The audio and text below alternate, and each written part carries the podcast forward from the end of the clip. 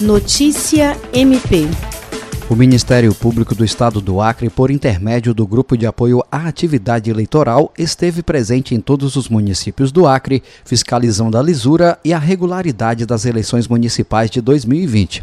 Até este domingo, data da realização do primeiro turno do pleito, o GAAI recebeu um total de 135 denúncias de irregularidades e crimes eleitorais. As denúncias vindas de todas as comarcas foram encaminhadas ao GAAI pelos diversos meios disponibilizados pelo MPAC em Rio Branco e no interior do estado, como ligação telefônica, WhatsApp e atendimento pessoal, e receberam o devido encaminhamento e checagem in loco.